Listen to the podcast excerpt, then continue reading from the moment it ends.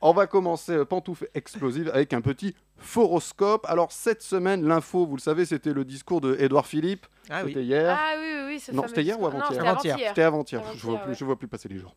Le discours d'Édouard Philippe sur le déconfinement. Alors je vous propose de commencer par son signe.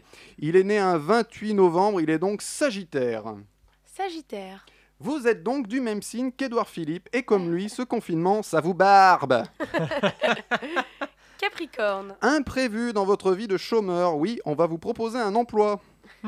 Verseau. Vivement le 11 mai, oui, mais de quelle année Poisson. Malgré votre signe, vous n'avez pas hâte de la deuxième vague du virus.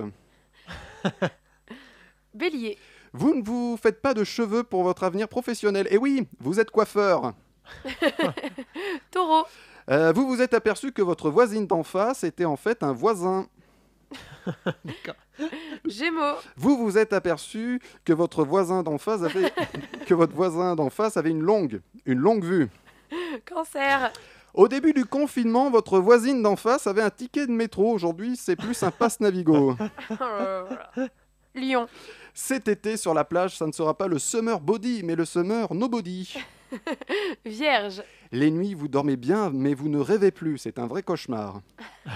Balance. Vous ne foutez rien depuis le début du confinement, et ça, ça vous crève vivement les vacances. Et enfin, Scorpion. Et oui, l'expression c'était mieux avant prend tout son sens. c'était votre horoscope, pas plus faux que les vrais.